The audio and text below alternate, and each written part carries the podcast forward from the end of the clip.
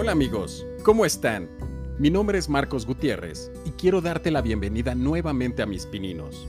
Tiene un buen rato que no estaba con ustedes, y es que andaba en tierras lejanas escribiendo un capítulo nuevo en mi vida de la que más adelante les estaré hablando. Pero eso es otra historia. ¿De qué te voy a platicar el día de hoy? Pues hoy vamos a hablar de una gran pintora mexicana. Su obra gira temáticamente en torno a su biografía y a su propio sufrimiento. Fue autora de 150 obras, principalmente autorretratos, en los que proyectó sus dificultades por sobrevivir. Ella es considerada como un ícono pop de la cultura mexicana, pero sobre todo una tremenda figura del feminismo mundial. Ella es Frida Kahlo. Yo estoy listo para contarte de su vida. ¿Y tú? Comenzamos.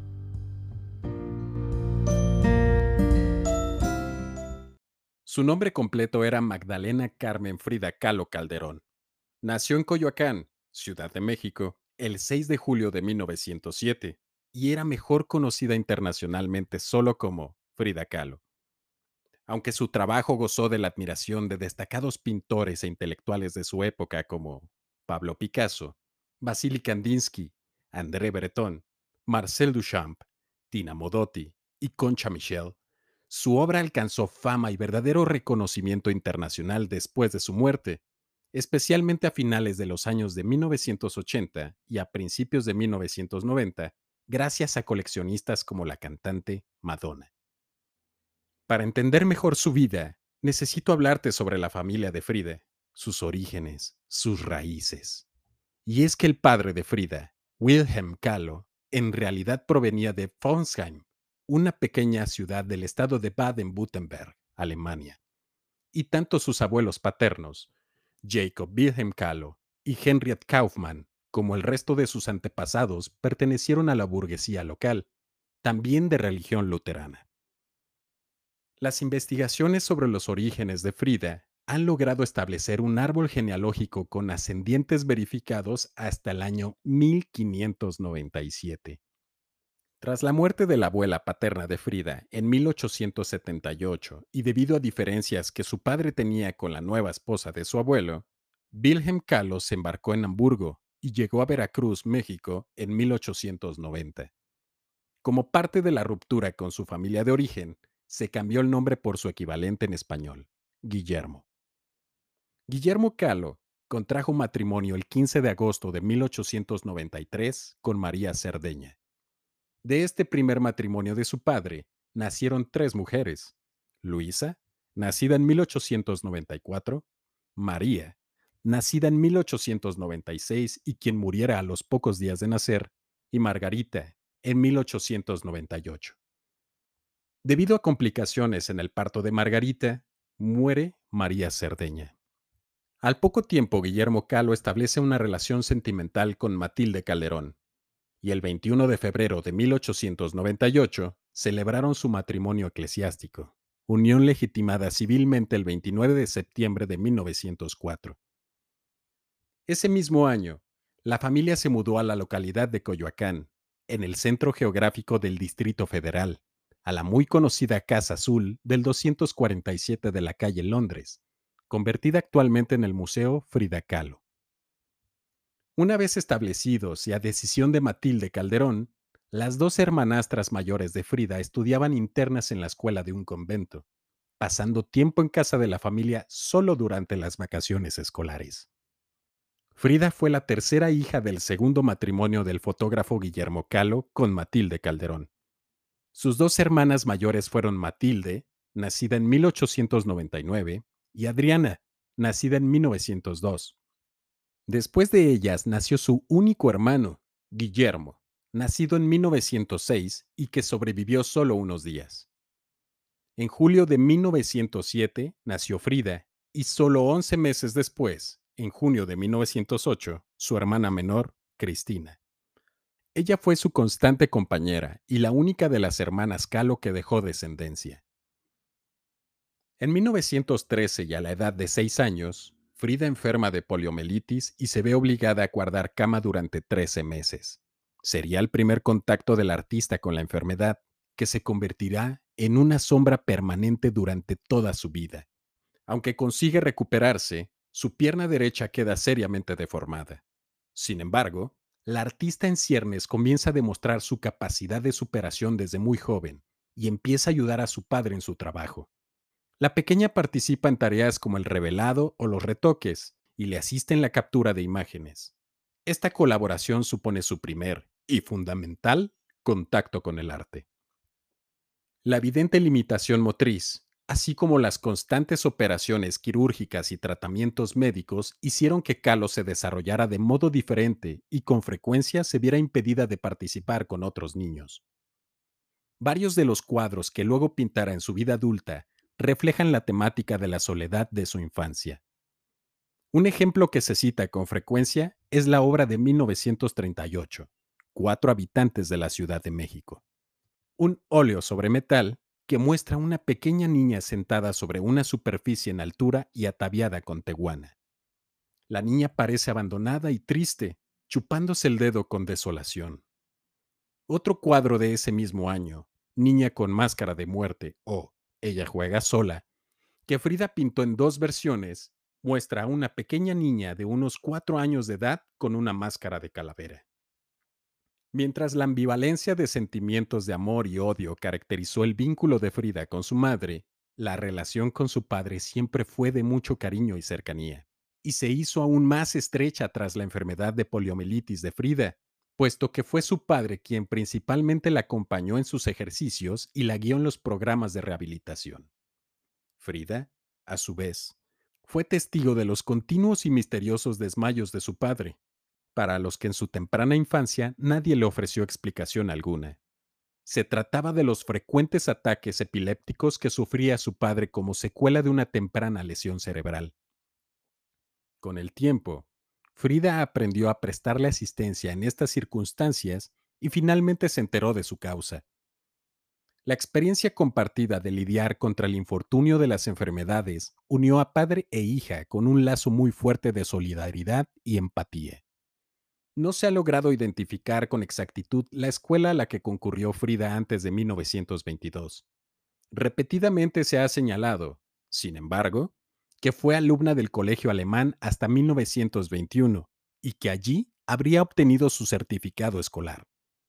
Sin embargo, las actas del colegio no brindan una prueba de ello, ni tampoco tenía Frida el dominio del idioma alemán esperable, tal como ella misma escribió en una carta redactada en idioma inglés, y a la edad de 42 años a Hans Joachim Kahlo, donde intentaba averiguar sobre sus ancestros y familia en Alemania. En 1922, a la edad de 15 años, ingresó a la Escuela Nacional Preparatoria de Ciudad de México, una prestigiosa institución educativa que recientemente había comenzado a admitir estudiantes de sexo femenino. Para entonces eran solo 35 mujeres estudiantes de un total de 2.000 alumnos. En ese momento Frida aspiraba a estudiar medicina. En esta escuela conoció a futuros intelectuales y artistas mexicanos, como Salvador Novo.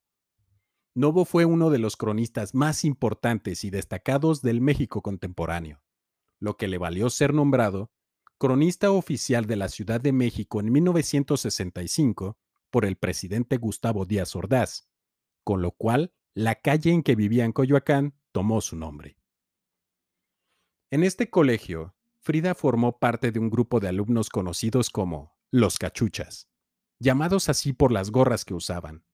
A este grupo solo pertenecían dos mujeres, Carmen Jaime y la propia Frida. Los demás eran todos hombres, que en sus vidas de adulto tuvieron éxito intelectual o profesional en la sociedad mexicana, como Agustín Lira, quien fuera cofundador del Teatro Campesino y ganador de la distinción vitalicia del Premio Nacional del Patrimonio Cultural de la National Endowment for the Arts.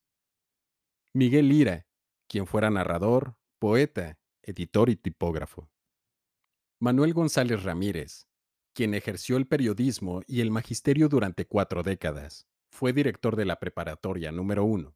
Como jurista trabajó en la Comisión de Reclamaciones, formada para resolver diversos problemas planteados por los estadounidenses. José, José Gómez Robleda, maestro, investigador, ensayista y narrador. Su interés por la psicología y los problemas sociales produjo obras como Imagen del Mexicano y Psicología del Mexicano. Y quien se convirtiera en su novio, Alejandro Gómez Arias, fue un orador, articulista y ensayista político mexicano. Los cachuchas eran rebeldes, se autodefinían como un grupo político, crítico de la autoridad, protestaban contra las injusticias y se movilizaban por las reformas del sistema escolar. Pero además se divertían y gastaban bromas en la escuela con gran entusiasmo. Su actividad y posición política calzaban algún espacio entre las ideas anarquistas y las revolucionarias románticas. Más adelante, Frida plasmaría sobre la tela una escena típica de sus encuentros con estos amigos. El óleo, pintado en 1927, cuando Frida tenía la edad de 20 años, con estilo cubista, y que lleva por título Los Cachuchas, o alternativamente Ciadelita, y transmite, con ayuda de símbolos, la atmósfera grupal y los intereses de los miembros del grupo. A comienzos de 1925, a la edad de 17 años, Frida habría trabajado como aprendiz en el taller de grabado e imprenta de Fernando Fernández Domínguez, un amigo de su padre que, en medio del trabajo, le enseñaba a dibujar copiando grabados de Anders dado que creía haber detectado en ella dotes especiales para este arte. Pero hubo un evento que marcó su vida de manera definitiva. El 17 de septiembre de 1925, a la edad de 18 años, Frida sufrió un grave accidente, cuando el autobús en el que ella viajaba fue arrollado por un tranvía, quedando éste aplastado contra un muro y completamente destruido. Regresaba de la escuela a casa junto con Alejandro Gómez Arias, su novio de entonces. En este accidente, la columna vertebral de Frida quedó fracturada en tres partes. Se rompió dos costillas, la clavícula. El hueso pélvico se fracturó también en tres partes. Su pierna derecha se fracturó en once partes y su pie derecho quedó totalmente dislocado. Al respecto, Calo comentaba que esta habría sido la forma en la que había perdido brutalmente su virginidad. La medicina de su tiempo la atormentó con múltiples operaciones quirúrgicas, que fueron por lo menos 32 a lo largo de su vida. Tuvo que usar corsés de yeso y de distintos tipos, y someterse a diversos mecanismos de estiramiento. Frida no había mostrado antes de su accidente ningún interés especial por la pintura. Tampoco seguía con mayor interés la asignatura de artes plásticas en la escuela. La batalla contra las secuelas de la poliomielitis la hacían inclinarse más bien por actividades deportivas. Cuanto más se moviera y más ejercicio físico sistemático hiciese, mejores eran sus posibilidades de recuperación. Tras el accidente, en cambio, trataba de moverse lo menos posible para ayudar a la sanación. Es así como la pintura cobra un lugar central en su vida. Durante su larga convalecencia comenzó a pintar de manera más constante. En septiembre de 1926, a los 19 años de edad, pintó su primer autorretrato al óleo, el cual dedicó a Alejandro Gómez Arias. En esta primera obra emprendió una dinámica que continuaría el resto de su existencia, la cual era reflejar en sus cuadros los sucesos de su vida y los sentimientos que le producían. Cuando tenía 20 años, su pintura se volvió más compleja. Ese mismo año pintó el retrato de Miguel Lira, un óleo sobre lienzo donde muestra a su compañero Cachucha en un fondo muy particular y simbólico lleno de objetos y signos que aluden a su nombre. Apenas un año más tarde, realizó el retrato de su hermana Cristina con líneas muy puras y tonos muy suaves. Por esta época, Frida ya había comenzado a frecuentar ambientes políticos, artísticos e intelectuales. A través de Germán de Campo, un dirigente estudiantil muy admirado por Frida, conoció al comunista cubano Julio Antonio Mella, quien vivía exiliado en México con su pareja de origen italiano, la fotógrafa Tina Modotti, a través de quienes Frida entró en contacto con el pintor Diego Rivera. Frida y Tina entablaron rápidamente amistad y esta última empezó a llevar a Frida a las reuniones políticas del Partido Comunista de México, organización de la que ya formaban parte varios de sus amigos cachuchas y a la que también se incorporó formalmente Frida. Diego Rivera era militante del Partido Comunista desde 1922. La artista mexicana, a la edad de 22 años, contrajo matrimonio con Diego Rivera el 21 de agosto de 1929. Su relación consistió en amor, aventuras con otras personas, vínculo creativo, odio, un divorcio en 1939 y un segundo matrimonio un año después. Al matrimonio lo llegaron a llamar la unión entre un elefante y una paloma, pues Diego era enorme y obeso mientras que ella era pequeña y delgada. Por otra parte, Frida, debido a sus lesiones, nunca llegó a tener hijos, cosa que tardó muchos años en aceptar. Pero sí logró embarazarse. En 1930, teniendo 23 años, Frida se embarazó por primera vez. Sin embargo, debido a la posición anómala del feto y a las secuelas del accidente de 1925, el embarazo de tres meses debió ser interrumpido. Por aquel entonces, otros médicos opinaron que probablemente Frida nunca podría tener hijos. A pesar de las aventuras de Diego con otras mujeres y de las propias infidelidades de Frida, la pareja lograba complementarse en muchos aspectos. El ambiente político de México para los simpatizantes de izquierda se volvió complicado debido al gobierno de Plutarco Elías Calles. Los encargos de murales a Diego Rivera, iniciados por el ministro de Educación, José Vasconcelos, se paralizaron. Como la fama y la reputación de Rivera había crecido en los Estados Unidos, le surgieron encargos en el país vecino, trasladando su residencia allí entre 1931 y 1934 y pasando la mayor parte del tiempo en Nueva York y Detroit. En 1932 le encargaron a Diego Rivera unos murales para un museo de Detroit. En abril de ese año, Frida pintó Aparador en una calle de Detroit, obra muy influenciada por Giorgio de Sirico. Durante su recuperación, pintó su autorretrato Aborto en Detroit. En Detroit reflejó en su óleo Henry Ford Hospital su trágico segundo aborto. Se ve a Frida desnuda en una cama del hospital con la sábana blanca empapada de sangre. De su vientre salen seis venas rojas que se enlazan a seis objetos que son símbolos de su sexualidad y del embarazo fracasado. Esta pintura era totalmente independiente de lo que hacía su esposo. Rivera consciente del valor de la obra y de este periodo, dijo, Frida empezó a trabajar en una serie de obras maestras sin precedentes en la historia del arte. Pinturas que exaltaban la cualidad femenina de la verdad, la realidad, la crueldad y la pena. Nunca antes una mujer había puesto semejante atormentada poesía sobre la tela como Frida en esta época de Detroit. En 1933, la pareja volvió a México. Rivera tuvo un romance con Cristina, la hermana menor de Frida. Anteriormente hubo otras infidelidades por parte de Rivera, pero este lío con Cristina afectó mucho a Frida y supuso un giro determinante en sus relaciones de pareja. Aunque llegaron a superar sus desavenencias, Frida inició otras relaciones amorosas tanto con hombres como con mujeres que continuaron el resto de su vida. Rivera tuvo violentos celos sobre las relaciones extramatrimoniales de su esposa, aunque llevaba mejor las relaciones lésbicas de Frida que las heterosexuales. Sobre la obra de Frida, en 1938, el poeta y ensayista del surrealismo, André Breton, escribió para la exposición de Kahlo en la Galería Julian Levy de Nueva York que la obra de Kahlo era surrealista. No obstante, ella misma declaró más tarde que su obra no era surrealista, ya que nunca pintó sus sueños.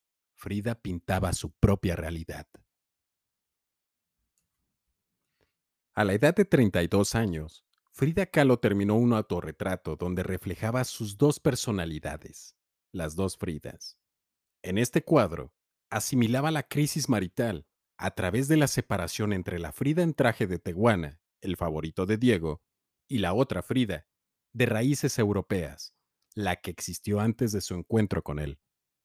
Los corazones de las dos mujeres están conectados uno al otro por una vena. La parte europea rechazada de Frida Kahlo amenaza con perder toda su sangre.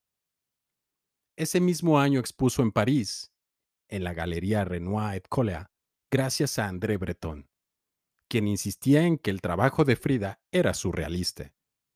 Una de las obras de esta exposición, Autorretrato, El Marco, que actualmente se encuentra en el Centro Pompidou. Esta estancia en la capital francesa la llevó a relacionarse con el pintor malagueño Pablo Picasso. Entre 1937 y 1939, el revolucionario de Ucrania, pero que desarrolló su vida política en Rusia, León Trotsky, quien entonces huía de Stalin, vivió exiliado en la casa de Frida en Coyoacán junto a su esposa. Allí Frida tendría un romance con el líder comunista. El 6 de noviembre de 1939, Calo y Rivera se divorcian tras una serie de infidelidades, donde el asunto más doloroso para Frida fue la relación entre Diego y su hermana. Frida regresó temporalmente a su casa de Coyoacán. Fue un periodo de ánimo depresivo en el que el artista consumió alcohol como manera de aliviar sus sufrimientos físicos y psicológicos. El 24 de mayo de 1940 se produjo el primer atentado fallido de Siqueiros contra Trotsky, a raíz del cual se realizó un allanamiento en la Casa Azul y Frida estuvo detenida por la policía durante algunas horas. En agosto de este mismo año, Trotsky fue asesinado como consecuencia de un segundo atentado. Después del asesinato de Trotsky a manos del miembro de la NKVD estalinista, Ramón Mercader, Frida fue acusada de ser autora del mismo. Esto la llevó a estar arrestada, pero finalmente fue dejada en libertad. Después de estos acontecimientos, Diego Rivera viajó a San Francisco, California, en junio de 1940 y Frida lo siguió pocos meses después para someterse en esa ciudad a una nueva operación quirúrgica con el cirujano Leo Eloeser, quien ya la había tratado 10 años antes, en la primera estancia de la pareja en San Francisco. Tras recuperarse de esta operación, viajó a Nueva York. Después del divorcio, Frida y Diego continuaron compartiendo gran parte de la vida social, artística y política que los unía. Frida llegó en septiembre a San Francisco y solo dos meses más tarde, la pareja decidió volver a casarse. El nuevo acuerdo amistoso consistiría en vivir juntos, compartir los gastos, continuar con la colaboración artística y excluir de su relación la vida sexual de pareja. Durante estos años, el reconocimiento artístico a su obra se fue incrementando, especialmente en Estados Unidos participó en importantes exposiciones colectivas en el Museo de Arte Moderno de Nueva York, en el Instituto de Arte Contemporáneo de Boston y en el Museo de Arte de Filadelfia.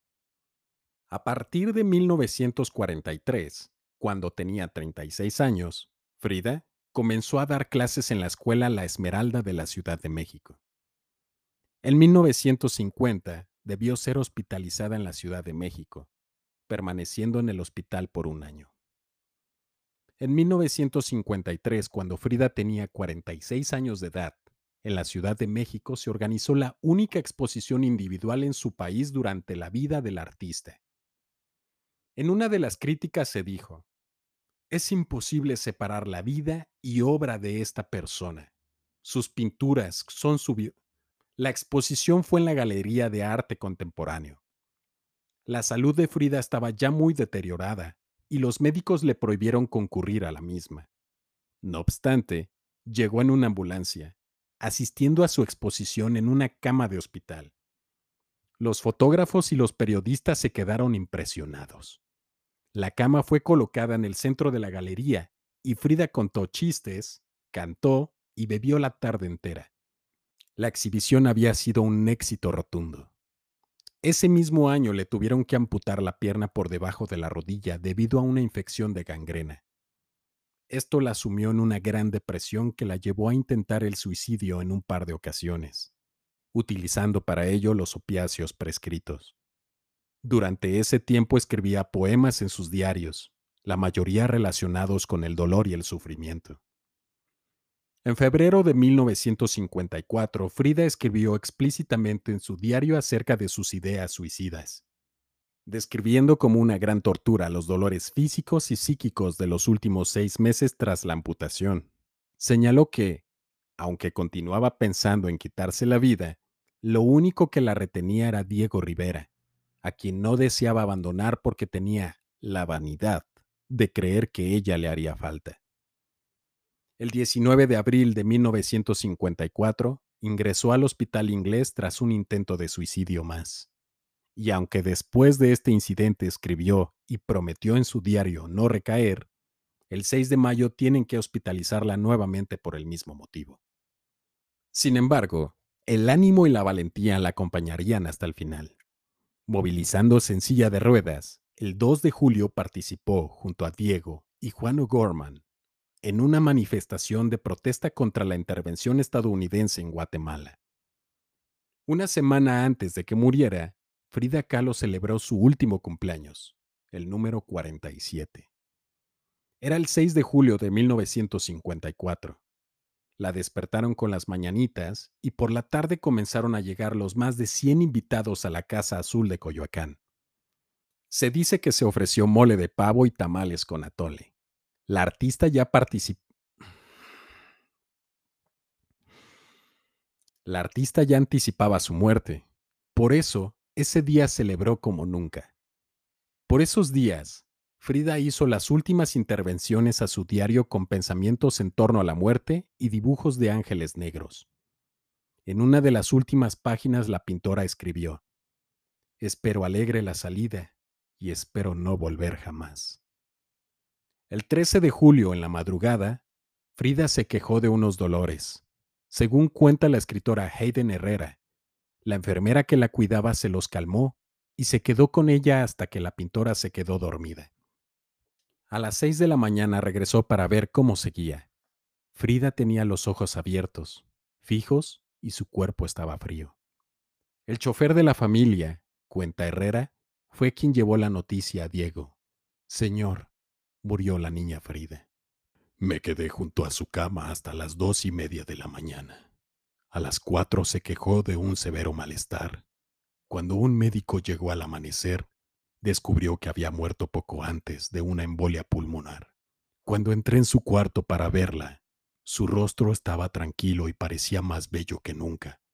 La noche anterior me dio un anillo que compró como un regalo para nuestro vigésimo quinto aniversario, para el que todavía faltaban 17 días. Le pregunté por qué me lo estaba dando tan pronto y contestó, porque siento que te voy a dejar dentro de muy poco. No obstante, a pesar de que sabía que iba a morir, ha de haber luchado por la vida. De otra forma, ¿por qué se vio obligada la muerte a sorprenderla quitándole el aliento mientras dormía? Fueron palabras de Diego Rivera. El acta de defunción dice que su muerte se debió a una embolia pulmonar. Sin embargo, Muchos creyeron que el artista en realidad se había suicidado. Otros pensaron que murió a causa de una sobredosis. El libro Frida íntima de Isolda Pinedo Calo sugiere una versión poco comentada sobre la muerte de la pintora que relata que fue encontrada sin vida en el baño y que fue un dato que Diego prefirió omitir. Al cuerpo de Frida nunca se le practicó una autopsia, a pesar de que su cuerpo presentaba moretones. Las razones de su muerte, hasta el día de hoy, desatan muchas preguntas. Con un vestido de tehuana, huipil blanco de Yalalaj, un collar de Tehuantepec y anillos en todos los dedos de las manos, el cuerpo de Frida fue colocado en un ataúd y llevado al Palacio de Bellas Artes, en donde permaneció hasta la mañana siguiente. Entre las personalidades que asistieron al homenaje de cuerpo presente se encontraban Lázaro Cárdenas, David Alfaro Siqueiros, Carlos Pellicer, Lola Álvarez Bravo, Juan O'Gorman, Aurora Reyes y José Chávez Morado, entre otros. Además de los familiares de Frida y Diego, estudiantes, representantes de la Embajada rusa y miembros del Partido Comunista. Ya estando en Bellas Artes, Diego Rivera aún desconfiaba del certificado de defunción. No creía que Frida estuviera muerta debido a que aún presentaba actividad capilar y sus vellos aún se levantaban sobre su piel. En un momento, durante la velación, Arturo García Bustos, uno de los alumnos de la pintora, se acercó al ataúd y le colocó encima una bandera con el martillo y la hoz, símbolos comunistas.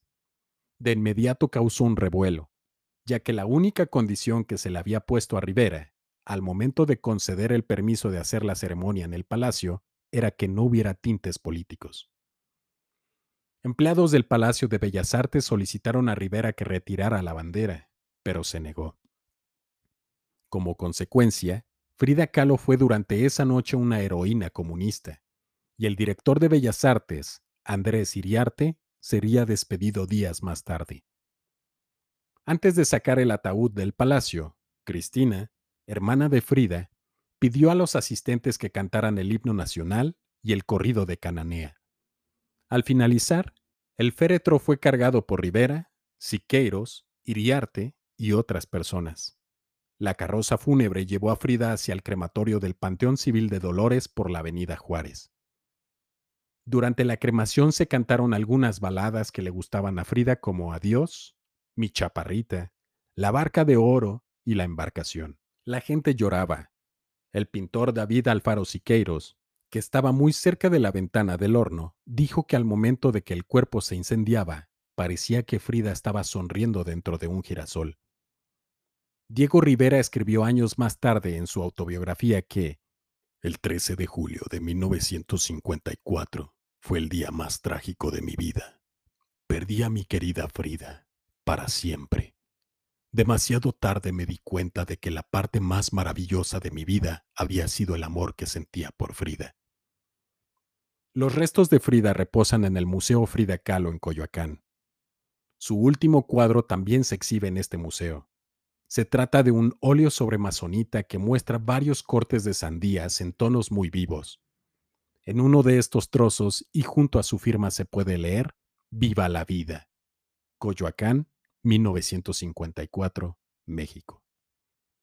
En la sociedad de su tiempo, donde la supremacía de lo masculino constituía el sentido común, la mujer jugaba un papel que claramente supereditaba al varón.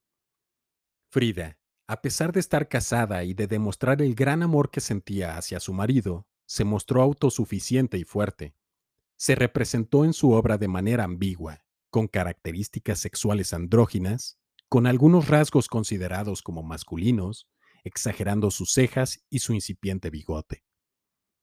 Fue de las primeras pintoras que expresó en su obra la identidad femenina desde su propia óptica, rechazando la visión de lo femenino que se dibujaba desde el tradicional mundo masculino. Ella fue una de las que contribuyeron en la formación de un nuevo tipo de identidad para la mujer y es reconocida, hoy, por muchos como un símbolo. Frida Kahlo fue la perfecta heroína feminista de los años 80. Su primera biografía, por Hayden Herrera, se publicó en 1983 cuando Madonna y Cindy Sherman transformaban sus experimentos sobre la autorrepresentación femenina en un espectáculo industrial y se incrementaba el interés por el realismo mágico latinoamericano. En sus pinturas, Frida se representó en escenarios amplios, áridos paisajes o en frías habitaciones vacías que remarcaban su soledad.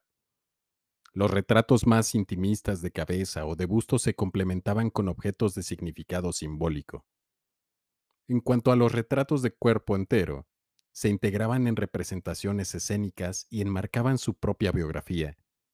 La relación con su esposo, cómo sentía su cuerpo, sus enfermedades consecuencia de su accidente juvenil, la incapacidad de engendrar hijos, su filosofía de la naturaleza y del mundo. Expresó sus fantasías y sentimientos por medio de un vocabulario propio con símbolos que precisan ser descifrados para entender su obra. Estas representaciones rompieron tabús, especialmente sobre el cuerpo y la sexualidad femenina. Aunque llegó a conocer el éxito en vida, Frida Kahlo tardó en lograr el reconocimiento como artista. La apreciación de su trabajo pictórico se produjo después de su muerte, tardando más de una década en alcanzar verdadero reconocimiento internacional. Tras su muerte, por largo tiempo se guardó silencio sobre ella, y recién a comienzos de la década de 1970 fue redescubierta en el contexto del movimiento de liberación de las mujeres. Desde entonces se han realizado numerosas exposiciones de sus obras y varios homenajes a la mujer y al artista Frida Kahlo y a su fama que ha incrementado permanentemente. En cuanto a su impacto, hace tiempo que ya superó con creces a Diego Rivera. Cuatro años después de su muerte, la Casa Azul se convirtió en el Museo Frida Kahlo. En 1997, la Universidad Autónoma de Sinaloa decide inaugurar en una antigua y espaciosa casa de la ciudad de Culiacán la Galería de Arte Frida Kahlo. Por más de 20 años la Galería Frida Kahlo se ha posicionado como epicentro de las artes en el noreste de México, con realización de importantes eventos como exposiciones nacionales e internacionales, intercambios culturales, talleres, e incentivando actividades de extensión cultural del claustro educativo. El 8 de marzo de 2018, y para conmemorar el Día Internacional de la Mujer, la marca estadounidense de juguetes Mattel anunció que sacaba una línea de muñecas Barbie llamada Sheroes. Y entre otras muchas personajes históricas, las mujeres que fueron transformadas en una muñeca Barbie son la artista Frida Kahlo y la deportista Lorena Ochoa. Ambas mexicanas fueron elegidas por la marca por ser mujeres que han traspasado fronteras e inspiran a las niñas a romper paradigmas e ir tras sus sueños. Sin embargo, la familia de Frida, la familia de Frida denunció a la empresa, alegando que no tenían permiso legal para reproducir. Sin embargo, la familia de Frida denunció a la empresa, alegando que no tenían permiso legal para reproducir la figura del artista. Hoy se puede encontrar esta muñeca de Frida Kahlo por una cantidad entre 100 y 200 dólares. Sin duda, ha sido la literatura el espacio donde la obra de Frida Kahlo ha tenido el mayor impacto, inspirando a escritores de variados géneros. Y en la música, el vocalista de la banda estadounidense Red Hot Chili Peppers, Anthony Kiddis, dedicó la canción Scar Tissue a Frida la cantante estadounidense Madonna ha reafirmado su gusto y admiración por Frida Kahlo. Tal es el caso de su video en 1994, Bedtime Story, en la cual varias escenas están inspiradas en las famosas pinturas del artista. En 2015 se inspira en una fotografía tomada a Frida para la portada de su álbum Rebel Heart. En ese mismo álbum es mencionada en la canción Graffiti Heart. Sobre su legado, la Casa Azul Hoy Museo Frida Kahlo se encuentra en Coyoacán, en la esquina de Londres y Allende, Ciudad de México. Aquí nació, creció, pasó gran parte de su vida y trabajó Frida Kahlo. Esta casa había sido construida por sus padres en 1904 y aparece, también en azul, pintada por Frida en un cuadro de 1936, Mis abuelos, mis padres y yo. Un óleo y témpera sobre metal de 30 por 34 centímetros. Esta obra muestra a Frida como una niña pequeña emergiendo del patio central de la casa de Coyoacán, sobre ella sus padres y en el medio del océano sus abuelos. Se ha sostenido que este cuadro demostraría que la casa siempre fue azul. Fue el año pasado cuando la legendaria artista mexicana Frida Kahlo estableció un nuevo récord en el mundo del arte. Uno de sus muchos autorretratos, un cuadro de 1949 titulado Diego y yo, alcanzó los 34.9 millones de dólares en una subasta de Sotheby's, en Nueva York, el 16 de noviembre del 2021, lo que la convirtió en la obra más cara vendida por un artista latinoamericano en una subasta. El comprador se trata de Eduardo F. Constantini, coleccionista de arte y fundador del Museo de Arte Latinoamericano de Buenos Aires, también conocido como Malva. El récord anterior lo tenía Diego Rivera, el marido de Calo. El cuadro de Rivera, Los Rivales, que fue encargado por Abby Aldrich Rockefeller y John D. Rockefeller Jr. en 1931, alcanzó los 9.76 millones de dólares en una subasta de Christie's en 2018.